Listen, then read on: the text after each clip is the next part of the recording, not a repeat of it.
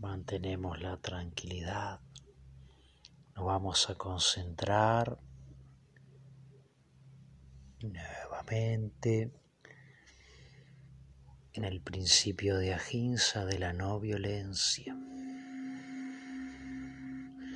de principio tan arraigado en la cultura tibetana y en la cultura hindú y en toda la tradición del yoga y el camino espiritual, la no violencia y consiste principalmente en no crear ni actuar con violencia, ni pensar siquiera de manera violenta o agresiva hacia nosotros mismos o hacia cualquier otro ser de la creación. Una tarea muy importante, muy necesaria, que comienza con nosotros mismos y continúa con todos los demás.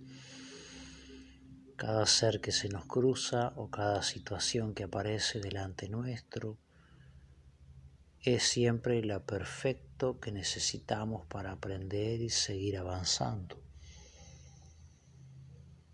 Entonces, cualquiera sea la situación, uno de los remedios infalibles es debemos respirar profundo, serenarnos y luego actuar desde ahí, desde la calma, la tranquilidad, desde ahimsa, el principio de no violencia, el principio de no agresión y de no responder a la violencia tampoco. Es una cualidad muy importante, muy necesaria y es de personas muy valientes que a veces pudiendo responder una agresión no lo hacen y nos vamos a quedar tranquilos y simplemente vamos a responder con una profunda respiración, con una gran respiración profunda.